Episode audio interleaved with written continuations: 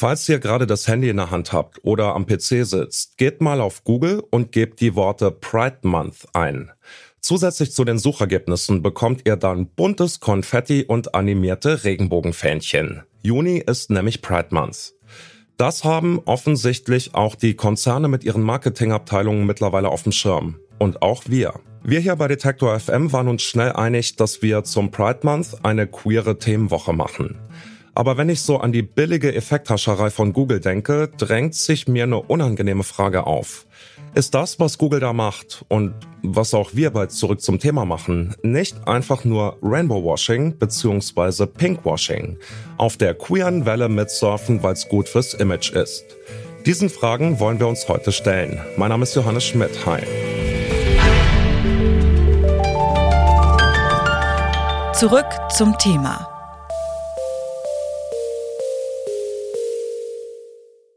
Bitte widmet eure Aufmerksamkeit unserem Werbepartner. Die Suche nach geeigneten Mitarbeitenden kann viel Zeit in Anspruch nehmen, muss sie aber nicht unbedingt, denn man kann sich helfen lassen. Zum Beispiel mit den Premium-Stellenanzeigen von Indeed, denn damit wird eure Stellenanzeige in der Suche sichtbarer und Bewerberinnen und Bewerber werden schneller auf euch aufmerksam. Indeed schenkt euch jetzt 75 Euro Startguthaben für eure Premium-Stellenanzeigen. Klickt dazu auf den Link in den Show Notes. Es gelten die AGB. Es ist Pride Month und das ist, ja, kaum zu übersehen. Im Internet, in Schaufenstern oder auf Werbeflächen begegnen uns überall große Regenbogenflaggen oder die Worte Happy Pride Month. Schaut man da ein bisschen genauer hin, handelt es sich dabei natürlich um Werbung. KritikerInnen werfen vielen Unternehmen und Parteien im Pride Month vor, dass sie Rainbow Washing bzw. Pinkwashing betreiben. Aber was versteht man genau darunter? Claudius De Santi ist Geschäftsführer der CC-Agentur. Die ist spezialisiert auf Kampagnen für queere Zielgruppen und die Frage, wie man Pinkwashing erkennen kann. Er erklärt, was alles mit Rainbow Washing bzw. Pinkwashing gemeint ist. Pinkwashing und Rainbowwashing meinen im Grunde das Gleiche.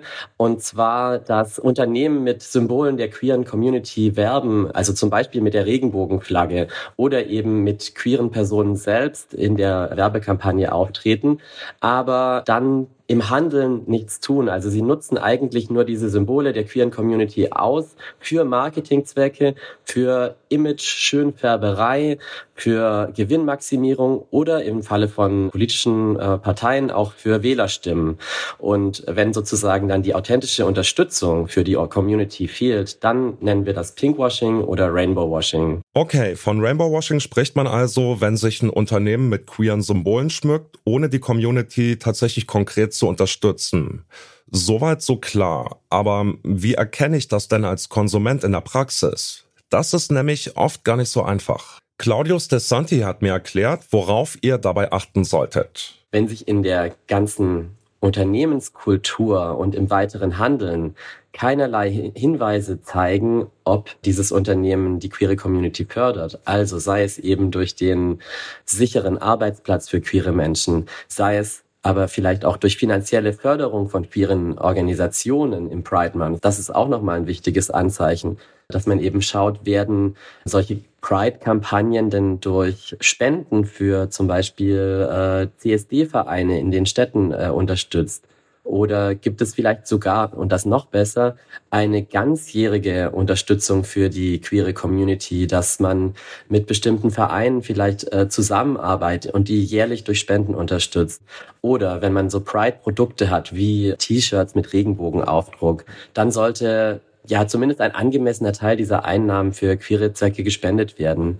Und da muss man natürlich einmal kurz recherchieren, vielleicht mal auf die Website schauen, vielleicht einfach auch mal den Namen des Unternehmens und Pride googeln und dann schauen, ob was sich da findet und kann dann eben eine bewusste Entscheidung treffen, ob ich diese ja, dieses Rainbow Marketing, was es ja in dem Fall ist, auch unterstützenswert finde.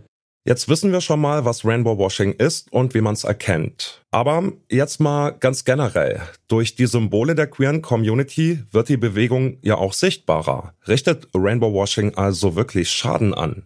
Das habe ich Maria Popov gefragt. Die Journalistin und Moderatorin macht sich für gesellschaftspolitische Themen der Gen Z stark.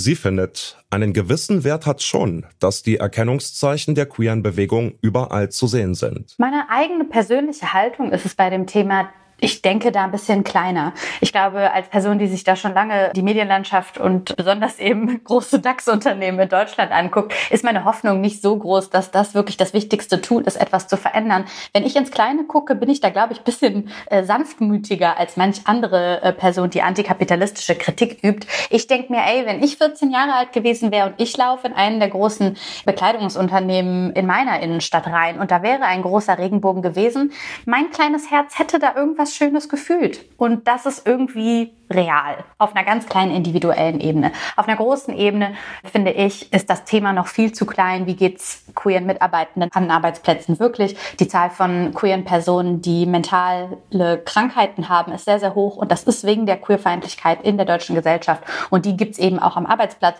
Das heißt, ich will da schon auch über solche Sachen reden, wie, wie viele Großunternehmen haben denn schon mal ihren Mitarbeitenden diskriminierungssensible Seminare angeboten, um sie zum Beispiel eben bei solchen Fragen rund um Diskriminierung Diskriminierung nicht alleine zu lassen oder das nicht nur den queeren Mitarbeitenden eben an die Hand zu geben, diese Aufklärung zu machen. Viele Firmen setzen besonders im Juni auf Rainbow Washing als Marketingstrategie. Das heißt, die queere Community hat den Pride Month etabliert und jetzt gibt's allerlei TrittbrettfahrerInnen.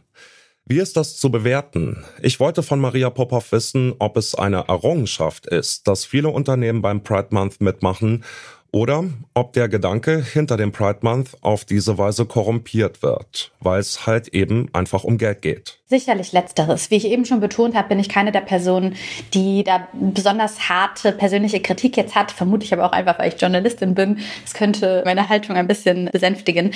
Aber Sicherlich ist meine Meinung, dass es äh, letzteres ist. Wir leben in einer Gesellschaft, die leider in der Mehrheit davon ausgeht, dass queere Themen Trendthemen sind, dass eine persönliche Identifikation äh, mit der LGBTQ-Plus-Community eine Phase sein könnte. Das ist immer noch eine Meinung, die ähm, gefährlich ist, eine Meinung, die Menschen unterdrückt.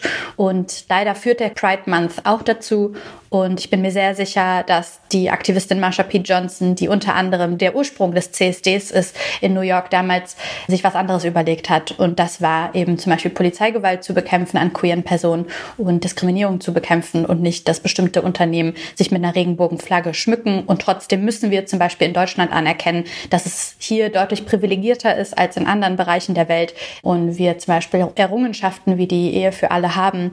Und da ist es so, dass zum Beispiel, wenn junge SchülerInnen durch die Stadt laufen und Regenbogenflaggen sehen, dürfen sie sich erinnern, dass wir in einem Land leben, wo sie in der meisten Zeit sicher auf der Straße sein dürfen, aber eben leider auch nicht immer. Und das müssen wir uns auch zu Gedächtnis führen. Kommen wir jetzt nochmal auf den Anfang der Folge zurück. Wir wissen mittlerweile, wer sich mit der Regenbogenfahne schmückt, die Community aber nicht authentisch unterstützt, betreibt Rainbow Washing. Wie steht's jetzt also um unsere Themenwoche hier bei Detektor? Wir behandeln als Redaktion von Zurück zum Thema zwar auch außerhalb des Pride Month queere Themen, aber haben den Juni trotzdem als Aufhänger für unsere Themenwoche genommen. Ich finde schon allein, dass Sie diese Kritik oder diese Reflexion gerade einbauen, ist das Beste, was ich mir vorstellen kann. Das ist eine total reflektierte Art und Weise, diesen Monat anzugehen. Ähm, meine Entscheidung als Journalistin persönlich ist es, diese Themen immer wieder in meine Arbeit mit einfließen zu lassen, in jedem Monat und auch nicht die Themen, die mich selber beschäftigen, sondern die die andere Personen beschäftigen, Geschichten, von denen wir unseren ZuhörerInnen und Zuschauenden eben auch über den Tellerrand hinaus zeigen wollen, was für Personen und Geschichten gibt es da draußen, sowohl schmerzhafte, aber eben auch schöne. Ähm, und ich finde das einen total guten Weg zu sagen, wir gucken da immer hin, aber natürlich ist dieser Monat einer, wo äh, das gesellschaftliche Ohr besonders laut aufgestellt ist. Und deswegen ist es auch relevant, dass es solche Monate gibt, äh, wo sich mehrere Medien gleichzeitig entscheiden, da das Licht drauf zu setzen. Aber zu wissen, hey Leute, das ist wirklich nicht nur der Juni, wo wir darüber sprechen sollten. Der Juni ist Rainbow Washing Hochsaison. Das bedeutet für die Community zum einen, dass ihre Symbole für kommerzielle Zwecke missbraucht werden. Auf der anderen Seite trägt aber jede Regenbogenfahne, jedes Pride-T-Shirt dazu bei, dass die Bewegung sichtbarer wird. Aber um zu zeigen, dass man es mit dem Support queerer Menschen wirklich ernst meint, braucht es durchgehende Unterstützung und Sichtbarkeit. Und das natürlich nicht nur im Juni. Das war's von uns für heute. Und ganz ohne Rainbow Washing geht's morgen weiter mit unserer Themenwoche und zwar mit dem Selbstbestimmungsgesetz. Bis dahin verabschieden wir uns. An dieser Folge mitgearbeitet haben Jana Laborenz und Lars Fein. Produziert hat sich Stanley Baldauf und Chefin vom Dienst war Hanna Kröger. Mein Name ist Johannes Schmidt. Bis die Tage. Zurück zum Thema vom Podcast Radio Detektor FM.